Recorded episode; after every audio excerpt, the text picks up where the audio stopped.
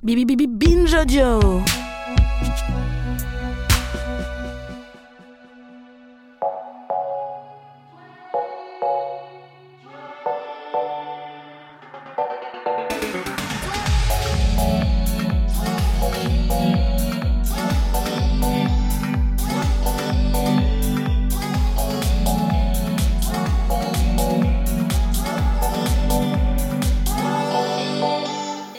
Langue en péril et péril jeune. Du verlan aux emojis, en passant par les rappeurs, les youtubeurs et autres influenceurs, face à ces mots à l'envers ou venus d'ailleurs, inventés, désarticulés, impossibles à conjuguer D'où vient cette impression d'une langue appauvrie, malmenée, dénaturée dans la bouche des jeunes? Cliché ou réalité? Le parler jeune, est-ce que ça existe?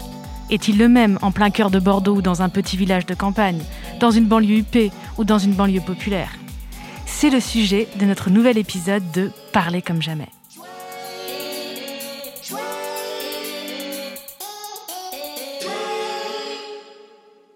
André Moufflet, dans son ouvrage Contre le massacre de la langue française, s'est levé contre, je cite, ces bacheliers qui ne savent plus écrire.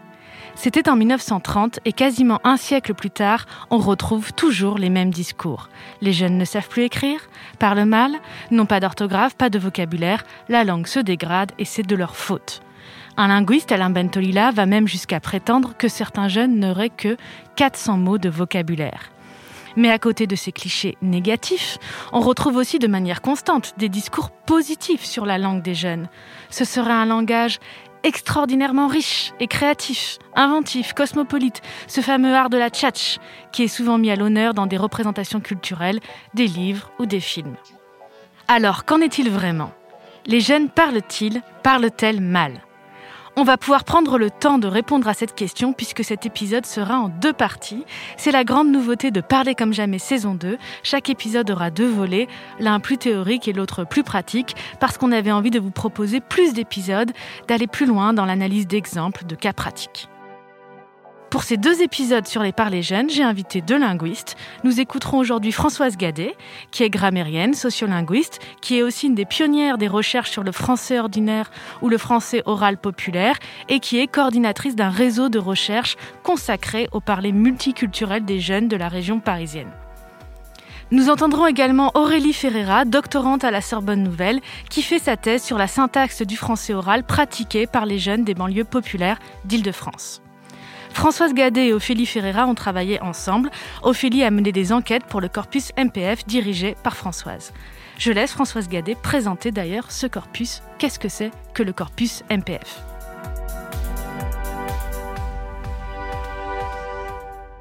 Je vais donner un petit exemple de MPF. Alors, vous pouvez dire ce que ça veut dire Donc, MPF le corpus euh, qui a gardé le nom euh, initial Multicultural Paris French Mhm. en anglais, parce que initialement le projet était fait avec des Anglais et on devait avoir une comparaison Paris-Londres. Finalement, on s'est autonomisé, mais on a gardé le nom de départ. D'accord. Et euh, dans MPF, on a quelque chose comme 130 enregistrements différents qui couvrent euh, dans les 250 locuteurs différents qui, d'une façon ou d'une autre, sont tous censés ressortir à la catégorie jeune. Mais évidemment, euh, on en a même un qui a 38 ans. Sauf que il se prend pour un jeune. il vit comme un jeune, il gratte la guitare dans un gourbi, euh, et euh, quand on le fait écouter à des gens, personne ne lui donne 38 ans. Je ne sais pas pour vous, mais moi, ça m'a surprise. Je ne pensais pas que dans un corpus étudiant les parlers jeunes, on pouvait avoir des personnes de 38 ans. Mais si on y réfléchit, c'est compliqué. Qu'est-ce qu'un ou qu'une jeune Où est-ce que vous mettez la limite? Ophélie Ferreira nous donne son avis. Un jeune, euh, ça ne renvoie pas forcément à un âge précis, en fait. C'est peut-être une borne d'âge qui va varier selon les besoins. Pour le musée d'Orsay, pour avoir la carte blanche jeune, eh bien, c'est de 18 à 35 ans. Pour Emmanuel Macron, jeune, c'est avoir 20 ans. Euh, voilà, donc ça, ça varie euh, vraiment. C'est une donnée biologique en fait qui va être manipulée aux besoins euh, d'une recherche, euh, de, des politiques publiques, etc. Donc moi, j'ai 33 ans et selon les catégories, je suis jeune ou pas jeune. C'est ça? C'est ça, exactement. On voit que l'étiquette jeune pose problème parce qu'elle peut être très large et qu'elle peut varier selon les contextes. Un jeune de 14 ans ne s'exprimera sans doute pas de la même façon qu'un jeune de 26 ans.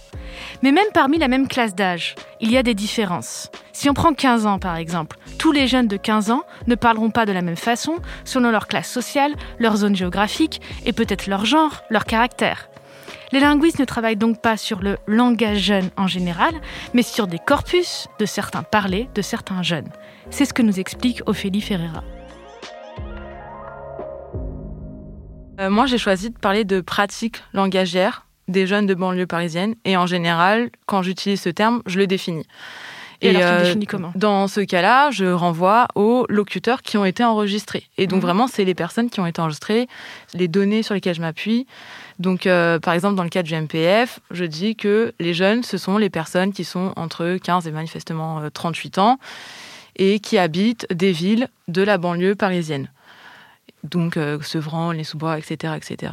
Et donc pour moi, les jeunes, dans ce cas-là, c'est ces jeunes-là.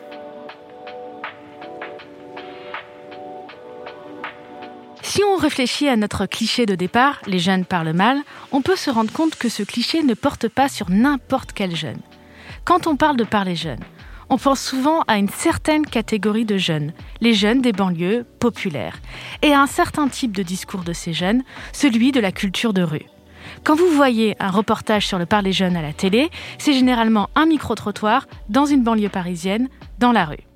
C'est ce type de jeunes et ce type de parler qui fascine, négativement ou positivement.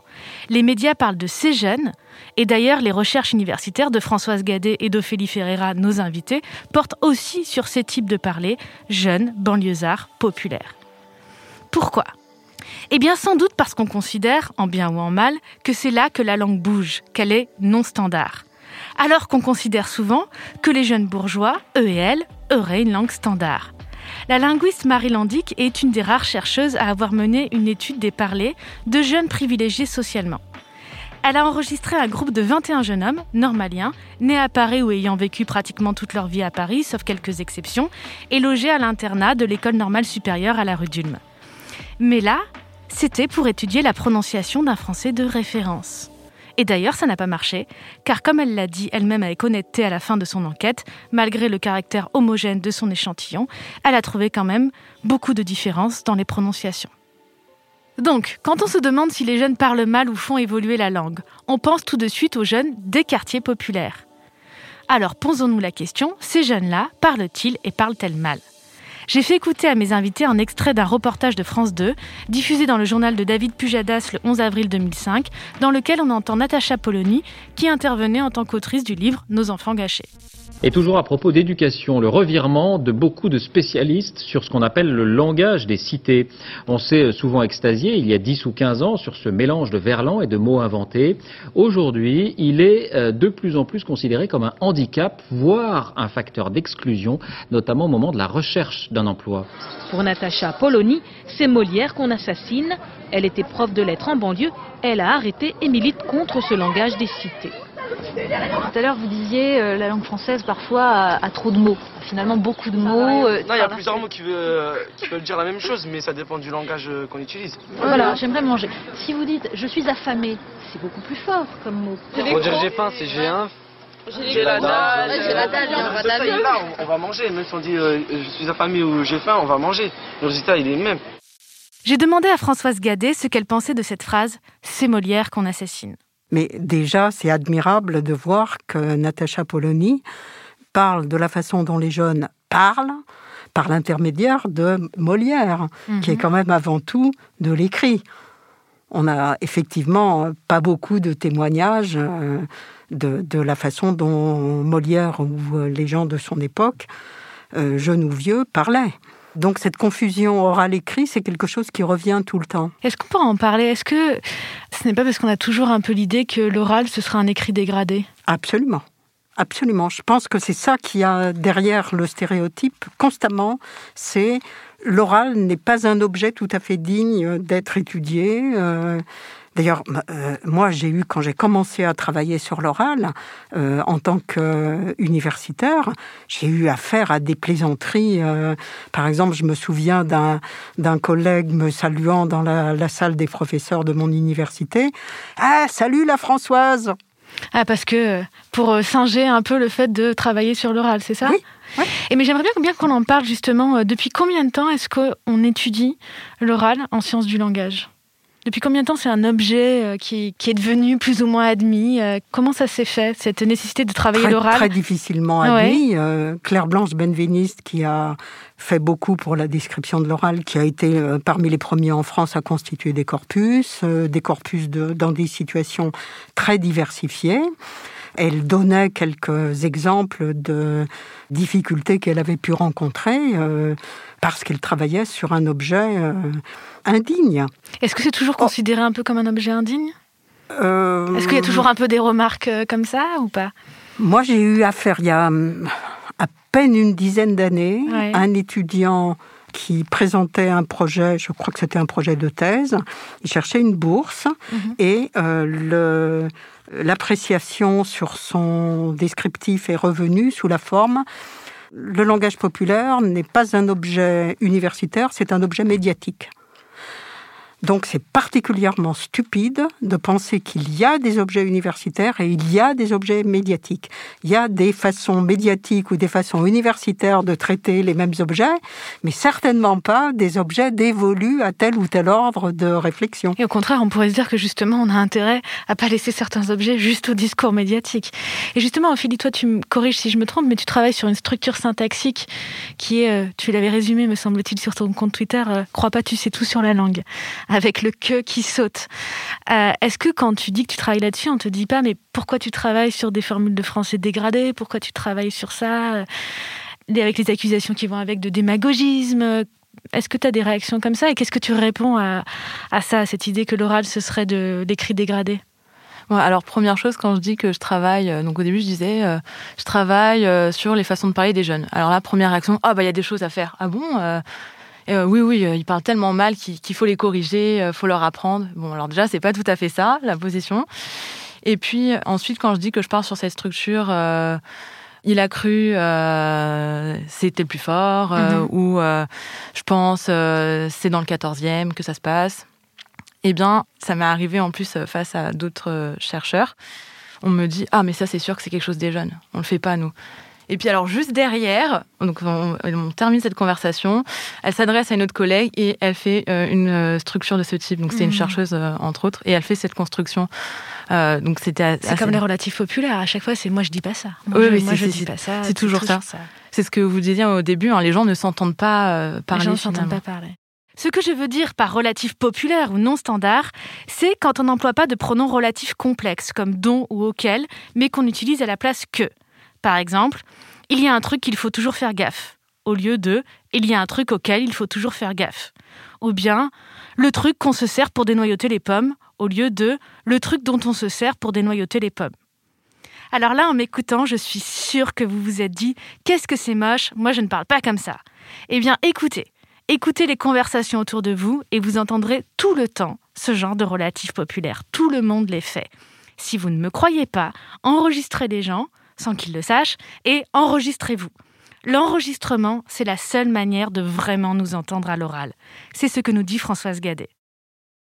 Dans l'histoire, pour Mhm. l'histoire du traitement de euh, la langue parlée, ce qui est considéré comme le premier corpus de français, donc la première collection de euh, d'énoncés à des fins descriptives, c'est le français fondamental euh, réuni dans les années 50.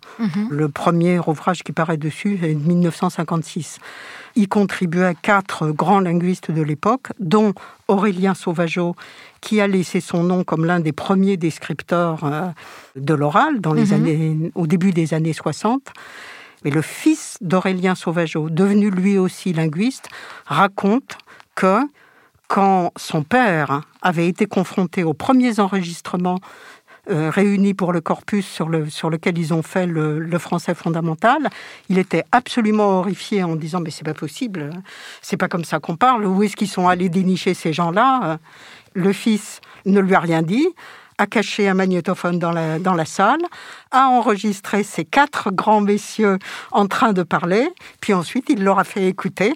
Et là, ils se sont rendus à l'évidence que eux aussi. Mais on pourrait répondre à ça, bah oui, mais alors on parle tous mal. Qu'est-ce que vous répondriez quand même malgré tout au cliché? L'oral, c'est le décrit dégradé, même si c'est pas forcément que les jeunes, c'est tout le monde visiblement. Non, mais je dirais, l'oral, c'est avant tout l'interaction, donc c'est avant tout l'adaptation à son interlocuteur. Donc le fait de regarder au fur et à mesure, on est tous susceptibles de faire ça. On voit que l'interlocuteur n'a pas tout à fait compris ou qu'il a l'air étonné ou qu'il est mal à l'aise. On module légèrement ce qu'on est en train de dire, on ralentit son rythme, on ajoute des petites explications.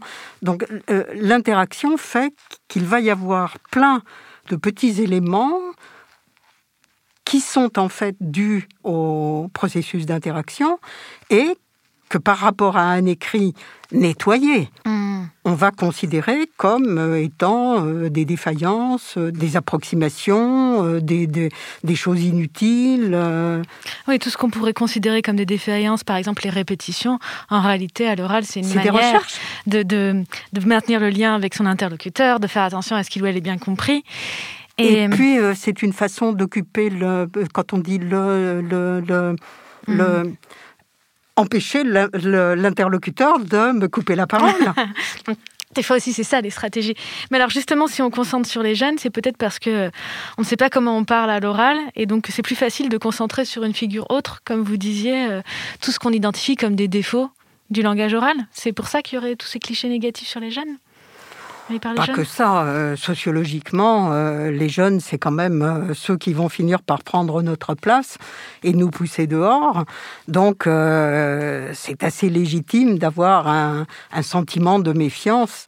Et moi, j'aimerais bien aussi qu'on parle de quelque chose, à quel point c'est un cliché, à quel point c'est pas un cliché quand on dit le niveau baisse, par exemple, et les jeunes savent plus parler. Et à des moments, c'est des vraies préoccupations. Hein. Je pense aussi, par exemple, aux profs qui nous disent qu'ils ont devant eux des élèves qui n'ont pas de vocabulaire, qui ne savent pas s'exprimer. Qu'est-ce que vous en dites en tant que linguiste? À quel point ça c'est un cliché, à quel point c'est une réalité, euh, de fait quand il y a des gens qui parlent de leur expérience de terrain, ou ils parlent d'un désarroi vis-à-vis de ça? C'est très difficile à évaluer hein, parce que euh, déjà, on n'a pas beaucoup d'ancienneté, de, recul, mhm. d'enregistrement.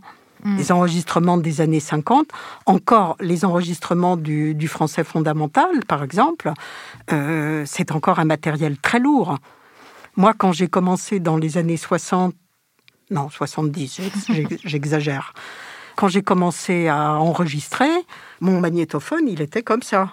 Mmh, il était très gros. Donc, euh, les endroits où je l'emmenais, euh, c'était pas du tout la même chose que les endroits où j'emmène maintenant ce petit truc. Mmh. Enfin, mon téléphone. Donc, les enregistrements courants, ordinaires, familiers des années 50, on n'en a à peu près pas. Donc vous voulez dire que bah, pour voir si le niveau baisse, il faudrait pouvoir faire une vraie comparaison de corpus avec des corpus qu'on a maintenant et des corpus par exemple des années 50-60. Et en réalité, c'est pas possible. Les, gens vont souvent nous dire euh, il suffit d'écouter les archives de l'INA pour voir que les gens parlaient mieux à l'époque. Oui, bah, les archives de l'INA, il faut voir aussi quel est le contenu. C'est effectivement extrêmement instructif, mhm. mais qui était euh, enregistré par l'INA? Certainement pas le gamin au coin de la rue c'est les artistes, les hommes politiques, euh, les. Bon, alors évidemment, ils ne parlent pas comme un jeune de la rue, ça, c'est vrai. Alors, pourquoi est-ce qu'on a cette impression que le niveau baisse? Est-ce que c'est fondé sur des faits matériels ou est-ce juste parce qu'on a accès à plus d'oral que ce qu'on avait avant? Oui, je pense que c'est juste qu'on a accès à plus d'oral et qu'il y a cette impression. Après, est-ce que aussi le fait qu'il y a une, euh, enfin, il y a plus de personnes qui sont scolarisées, peut-être moins de moyens qui sont donnés, moins d'enseignants. Alors peut-être que ces enseignants peuvent passer moins de temps avec chaque étudiant, peut-être que ça fonctionnerait. Enfin, moi, je le sais sur le terrain, par exemple. J'entends beaucoup de collègues qui se plaignent effectivement que euh, les premières années à l'université, c'est de plus en plus catastrophique, le niveau, etc. Et je leur demande, mais est-ce que vous passez du temps avec eux pour reprendre un petit peu ce qui n'irait pas, selon mm. vous? Ah ben non, on n'a pas le temps. Mm. Donc finalement, aussi, il y a peut-être ce côté-là. Mm. Le fait qu'il y ait moins de moyens, mis à disposition, alors qu'il y a de plus en plus euh, de personnes qui vont à l'école, de, de milieux divers, Mhm. ce qui n'était pas le cas peut-être euh, à l'époque. Si je fais le bilan de nos échanges, mes invités me disent que nous aurions tendance à identifier comme du langage jeune des façons de parler qui ne seraient pas du tout spécifiques aux jeunes, mais que tout le monde emploie. Par exemple, des caractéristiques du français oral, le fait de faire des relatifs populaires ou d'omettre certains nœuds de négation. Et c'est vrai qu'il ne suffit pas d'être jeune pour ne pas mettre le nœud de négation à l'oral. On peut l'entendre très souvent. Football féminin. Ah bah alors là, non, j'aime pas le football féminin. Comment ça? Pourquoi? Eh ben moi, j'ai pas envie. J'ai pas envie. C'est tout. C'est tout. J'ai essayé d'aller plus loin. Quelles sont les autres caractéristiques qu'on associe d'habitude au parler jeune? Et leur sont-elles vraiment spécifiques? Alors il y a les mots. On a l'impression que les jeunes ont un lexique spécifique, qu'on ne comprend pas, et qui change très vite parce que les jeunes inventeraient sans cesse de nouveaux mots. En réalité, c'est un peu plus compliqué que ça. Par exemple, le mot meuf ou le mot vénère. Ce sont des mots populaires, des mots de verlan qu'on associe souvent au parler jeune mais je pense que vous connaissez comme moi des gens qui les emploient sans être jeunes. Moi, je me souviens d'un. Quand j'ai écrit mon que sais-je sur le français populaire, il est sorti en 1992. Peu après, il y avait un journaliste justement qui était venu m'interviewer. Et alors, il voulait que je lui sorte des, des expressions, euh, euh, des tournures de phrases, euh, des, de langage populaire. Et euh, il y avait une phrase qui revenait tout le temps c'est tout, c'est tout, c'est tout. Parce qu'il en voulait plus, c'était pas Non. assez exotique, c'était Ben, pas assez euh, oui, bizarre, euh, c'était pas assez euh, différent. Je lui disais très exactement ce que ce qu'il était capable de dire lui quand il parlait. Il Mm. trouvait que ça faisait pas beaucoup. Parce que ça faisait pas assez langue Il étrangère. est, il est parti d'ailleurs euh, assez écœuré. Mais on nous dit souvent que c'est les jeunes qui vont inventer des nouveaux mots. À quel point c'est vrai ça? À quel point il y a un renouvellement du lexique via des inventions de jeunes? Alors eux sont absolument persuadés effectivement d'être les inventeurs de leur langue. Mhm, J'ai un assez bel exemple aussi dans dans MPF mhm, où un jeune parle du mot oseille. mhm. Or, oseille, c'est un très vieux mot d'argot français qui signifie l'argent. Et euh, il dit euh, Ah, je crois que oseille, c'est black. Donc, ça veut dire qu'il qualifie en fonction de son entourage immédiat. Parce qu'il pense que les gens autour de lui, ce sont eux qui ont inventé ce mot-là et que c'est pas un vieux mot au fait de, de français populaire. Ça voudrait dire que les jeunes inventent moins de mots que ce qu'on pense? En tout cas, que ce qu'il pense. D'accord. Euh, effectivement, c'est pas les jeunes qui vont créer euh, de nouveaux mots ou créer la langue. Il y a l'idée aussi qu'en fait, il y a besoin d'avoir des nouveaux mots. Mhm. Et parfois, c'est les jeunes qui euh, vont les utiliser euh, plus souvent. Par exemple, follower pour Twitter. Je sais qu'il y a une personne voilà, dans ma famille qui a plus de 50 ans qui me dit Ah, mais ça, c'est des mots de jeunes.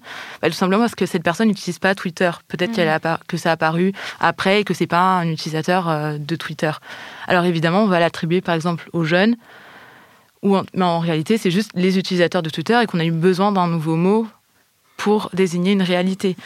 Et euh, à côté, on a d'autres mots. Bah, là, on a vu des merdentiels, on a vu euh, bah, le Covid, enfin, ou la Covid, euh, qui en fait désigne juste des nouvelles réalités. Donc on dit souvent les jeunes, c'est des créateurs, mais tout le monde va utiliser des, des mots nouveaux. Enfin, on aura besoin de nouveaux mots pour désigner de nouvelles réalités. Donc c'est encore quelque chose que tout le monde fait Oui, créer de, nouveaux mots pour de nouvelles réalités et qui serait peut-être aussi peut-être plus concentré chez les jeunes ou pas? Est-ce qu'il y a un rapport plus ludique, plus créatif euh, de la part des jeunes ou pas au langage? Bon, peut-être que certains jeunes ont voulu créer des mots entre guillemets pour ne pas être compris par tout le monde. Il y a peut-être cette idée-là. Euh, Ça, ce serait un- donc du coup une fonction un peu cryptique, un peu argotique, avec euh, argotique dans le sens d'avoir son argot un peu secret qui n'est pas compris par tout le monde. Mais encore une fois, c'est pas nouveau. Oui, tout le monde de fait a ses, a ses argots, ne serait-ce que ses argots de travail. Sur le early stage, on a juste accès à un des marchés les plus bullish au monde. C'est un marché qui est disrupté. Ils ont disrupté le secteur, ils ont disrupté la production industrielle du secteur. Voici la liste des principaux protocoles. PPTP, L2F, L2TP sont des protocoles de niveau 2. IPsec est un protocole de niveau 3 qui permet de transporter des données chiffrées pour des réseaux IP.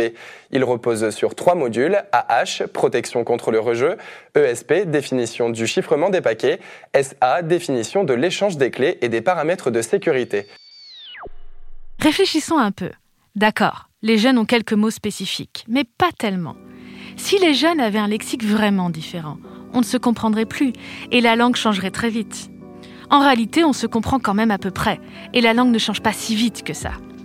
Les modes lexicales populaires chez les jeunes touchent des parties assez restreintes de la langue. L'autorité, la musique, le sexe, les verbes qu'on appelle axiologiques, c'est-à-dire qui expriment un jugement, comme kiffer. Les marqueurs d'intensité, qui varient avec les générations, comme vachement, méga, grave, trop. Et certaines modes lexicales vont se diffuser, comme par exemple le mot bolos, qui est entré dans les dictionnaires, qui est très bien compris par les non-jeunes, d'autres vont disparaître. Mais tout le reste du lexique et toute la syntaxe, par exemple l'ordre des mots, ne bouge pas tellement. N'oublions pas non plus qu'avec l'âge, on change sa façon de parler et que la plupart du temps, on quitte les pratiques adolescentes pour prendre d'autres pratiques de langue plutôt définies par notre environnement professionnel. Donc les jeunes inventent des mots, mais pas toutes, pas tous, pas tellement, pas au point d'avoir un lexique, une langue vraiment spécifique qui les enfermerait dans une case à part.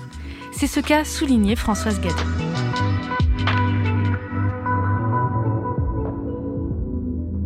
Là, on touche de nouveau du, du, doigt un des problèmes des expressions comme langue des jeunes, des cités, etc. C'est euh, l'hypothèse selon laquelle ils parleraient toujours de la même façon. Mmh. Et ça, c'est absolument faux. Les jeunes sont comme tout le monde, ils euh, savent très bien faire la différence entre euh, s'adresser euh, de façon polie à quelqu'un qui a l'autorité, à condition qu'ils en aient envie, et parler à un copain. Ils font très bien la différence, comme l'avait très bien montré Keshish dans le film euh, L'esquive. L'esquive. Où on voit très bien le même personnage ne pas parler de la même manière. Bon, mais tous les jeunes quand il sont parle à ses amis, quand il pluristylistiques. parle à, quand il parle à l'école, quand il parle à ses parents. Reprends. Vous vous trompez, prodige de nos jours. Vous vous trompez, prodige de nos jours. Là, c'est pas ce que j'ai dit. Écoute bien, écoute bien. Vous vous trompez, prodige de nos jours. Est-ce qu'il y a de la ponctuation dans le texte? Ouais. Qu'est-ce qu'il y a comme ponctuation? Virgule. Oui, très bien, il y a une virgule. Alors, qu'est-ce qu'on fait en français quand il y a une virgule On s'arrête. On fait une pause. Voilà, une pause. C'est pas vrai. Alors, elle est belle ou pas Elle est charmée. Ah, mais tu... Sérieusement Elle est super belle. C'est vrai pour de vrai ou pas La tête de ma mère, elle est grave belle. Sérieux Elle est kiffante. Voilà, ça me fait plaisir. Oh, on dirait Miss France. C'est gentil. On le voit bien justement dans le MPF parce qu'on a des locuteurs qui ont été enregistrés dans différentes euh, situations. Moi, par exemple, j'ai enregistré un locuteur, Antoine, qui était en entretien, on va dire, avec moi. Et on, justement, on parlait de la question de la langue, est-ce qu'il y a une langue des jeunes? Et donc là, on voit qu'il va parler un petit peu différemment que lorsqu'il va parler juste entre amis. Il va utiliser un autre lexique, euh, voilà. Donc là, on voit bien euh, qu'il s'adapte en fait en fonction du sujet et du public. Puisqu'avec moi aussi, donc lors de l'entretien, il va employer un certain vocabulaire ou plutôt inhiber un autre euh, vocabulaire. Et lorsqu'on va juste parler euh, au quotidien de, de, voilà, de ce qui s'est passé dans la journée, bah, il va parler d'une autre manière. Donc là, on voit bien que il s'adapte. Et moi aussi, je m'adapte. Lorsque euh, je suis en entretien avec lui, bah, je m'adapte. Et lorsqu'on parle, euh, voilà, quotidien, une conversation naturelle, je m'adapte aussi. Donc tout le monde s'adapte. Et pourquoi est-ce qu'on a, si tout le monde s'adapte tout le temps, pourquoi est-ce qu'on a ce cliché sur les jeunes que les jeunes ne pourraient pas s'adapter Ça, en- ça en dit plus sur le social que sur la langue. C'est-à-dire? Qu'est-ce que ça dit Ça dit la représentation qu'on a des jeunes. On veut absolument que ce soit euh, le mauvais autre. Mais alors, est-ce qu'il faut renoncer à définir les parlers jeunes? Non, heureusement.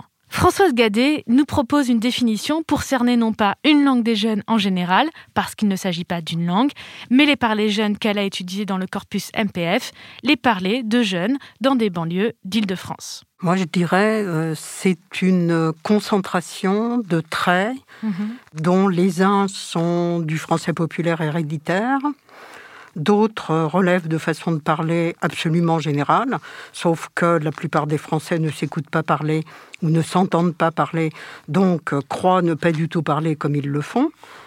Et plus euh, certains traits comme euh, justement le verlan, euh, des façons de parler un peu euh, spécifiques. Mais euh, en effet, euh, le meuf en est un bon exemple, euh, vraiment beaucoup, beaucoup étendu, ou même keuf. Keuf, on l'entend dans la bouche d'absolument tout le monde. Donc ce serait, le- les parlers jeunes, ce serait une concentration de traits. Vous parliez d'effet loupe.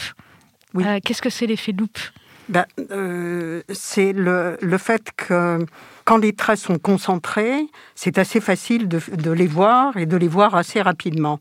J'ai un exemple avec un mot de Verlan, le mot pécho, Mhm. donc euh, Verlan de choper, avec un sens très particulier qui est euh, draguer, s'attirer, euh, se- et un exemple qui est absolument magnifique, qui est vraiment un effet de concentration parce que c'est très rare de trouver des choses aussi magnifiques, parce qu'il y a dedans à la fois un participe passé et un infinitif, les deux ne portant aucune marque ni de participe passé ni d'infinitif, c'est euh, ah vas-y, euh, je l'ai pécho, mais vas-y va la pécho. La concentration dont parle Françoise Gadet ici est lexicale et syntaxique. On entend deux fois un mot plutôt employé par les jeunes, pécho, et on l'entend deux fois sous la même forme, à l'infinitif et au participe. Dans ce genre d'exemple, le mot qui fait par les jeunes, pécho, sonne particulièrement.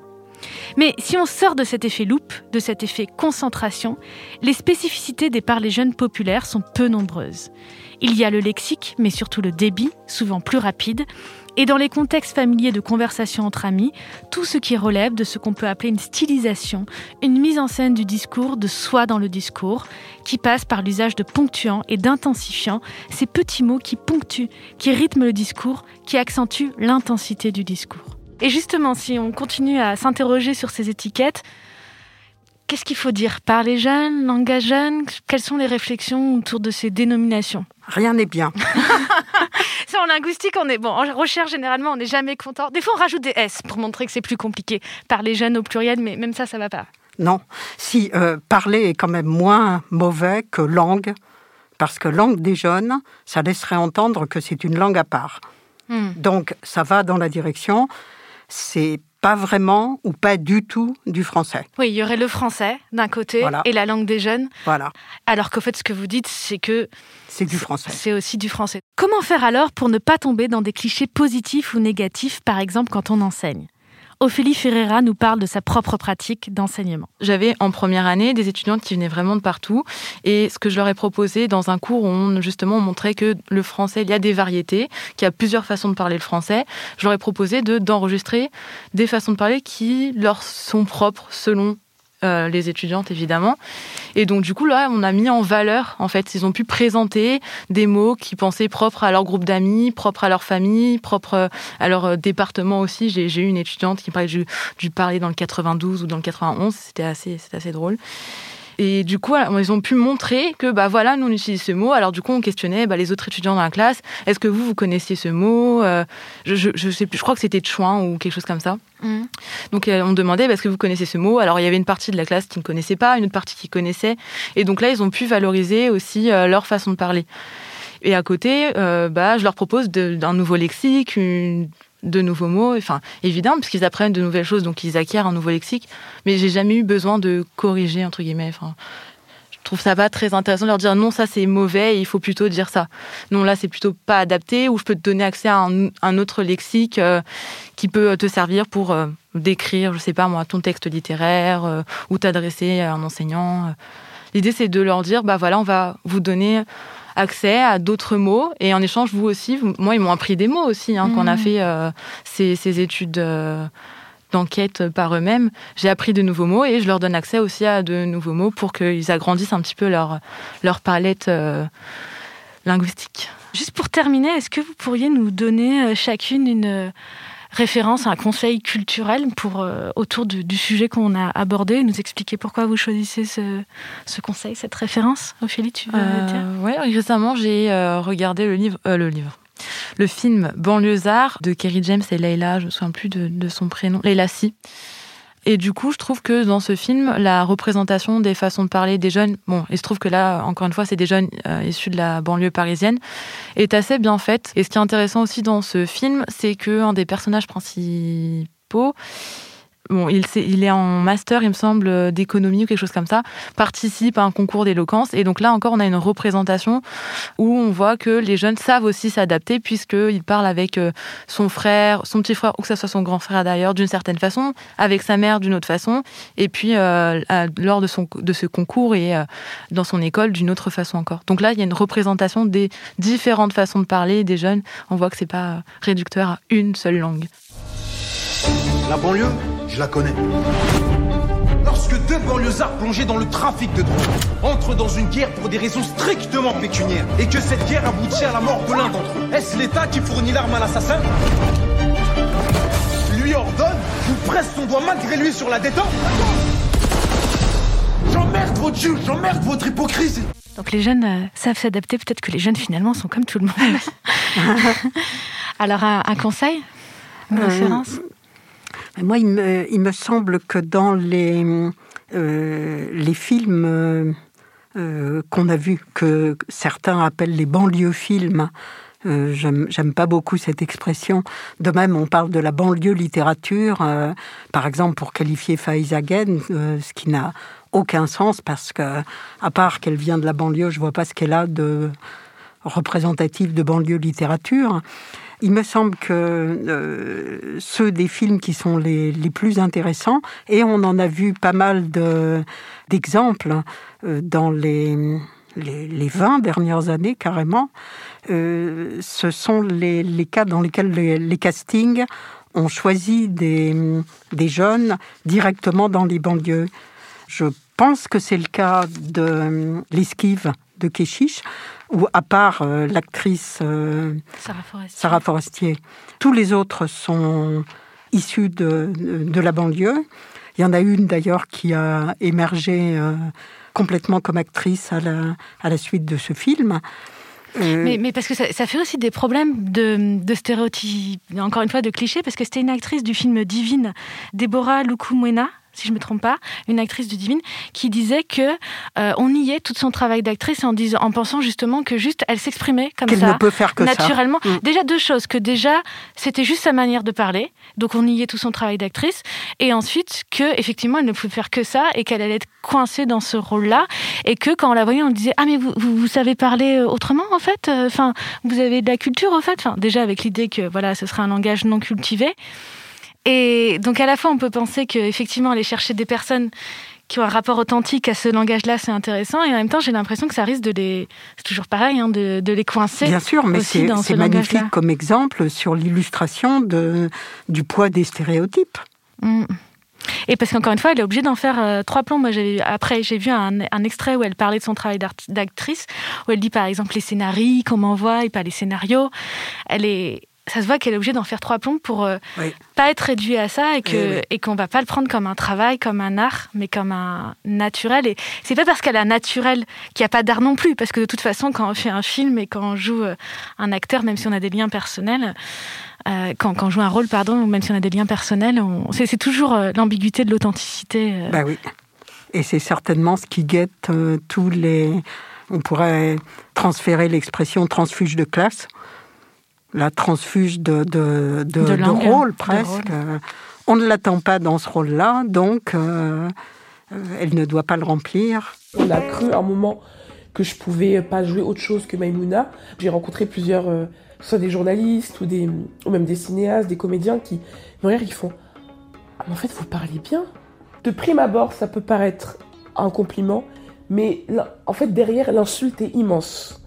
C'est des gens qui mais t'es cultivé, tu parles bien. J'ai fait des études, oui, j'ai un bac. Et en fait, le temps que ça rentre dans la mémoire collective, alors c'est pas du tout gagné. On a encore essayé deux, trois fois de, m'envoyer des, scénarios avec des rôles euh, clichés. Mais là, c'est bon, ça fait du corps. Et puis surtout, moi, je suis virulente dans mon refus. C'est-à-dire que je fais comprendre que non, vous ne m'aurez pas sur ce terrain-là. Et ça s'illustre aussi par les autres choix que j'ai faits. Là, je vais être au théâtre. Et ben, mine de rien, même si c'est un choix que j'ai fait pour moi, parce que artistiquement, encore une fois, j'ai été atteinte, c'est aussi un message subliminal pour dire, ben, vous voyez, j'emprunte une autre voie qui, je pense, me, me correspond plus, parce que ça me fait me déplacer d'un terrain à un autre, parce que je vais là où on m'attend pas. C'est pour ça que je fais toutes ces choses-là. Au début de cet épisode, on s'était demandé si les jeunes parlaient mal. On a surtout appris que la question était très mal posée. D'abord parce que les jeunes sont un groupe très loin d'être homogène qui a des contours flous. Le sociologue Pierre Bourdieu disait La jeunesse n'est qu'un mot. Et aussi parce que ce qu'on appelle parler mal n'est généralement pas défini de manière précise et repose souvent sur une méconnaissance du fonctionnement de la parole en interaction et d'une confusion entre écrit et oral. Dans cet épisode, on a vu qu'on peut difficilement s'intéresser au parler jeune sans s'intéresser d'abord aux discours tenus sur les jeunes. Selon certains de ces discours, les jeunes pratiqueraient un français pauvre, vulgaire, qui favoriserait la destruction de la langue française. Selon les autres, les jeunes pratiqueraient au contraire un français créatif, divertissant, moderne, qui contribuerait de façon incroyable à l'évolution de la langue. En réalité, ces discours sont deux clichés, très simplifiants. Ils reposent sur l'idée selon laquelle les jeunes auraient une langue homogène, différente de la langue commune, et incapable de s'adapter aux différentes situations de la vie. Et ces clichés sont renforcés par les nombreux micro-trottoirs focalisés sur les jeunes, qu'on appelle issus de l'immigration, qui habitent dans les cités des grandes villes, où les journalistes vont glaner des façons de parler exotiques et vont écarter tout ce qui ressemble trop à leur propre façon de parler. La différence entre un micro-trottoir et une vraie analyse linguistique de parler authentique grâce à un corpus, c'est ce qu'on verra avec nos deux invités dans le volet 2 de cet épisode que vous retrouverez très vite. Il n'y a pas de langue jeune spécifique. Il y a des parlers jeunes qui varient selon les jeunes, selon les situations et qui sont avant tout du français. Attention, on ne s'en rend souvent pas compte, mais quand on se propose d'observer comment parlent les jeunes en bloc, on risque en réalité très fort de surtout observer ses propres clichés sur les jeunes.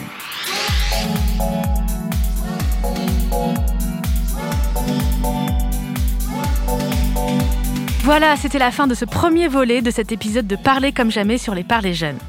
J'espère que vous êtes heureuses et heureux de nous retrouver en cette saison 2. En tout cas, moi, je suis très contente de reprendre.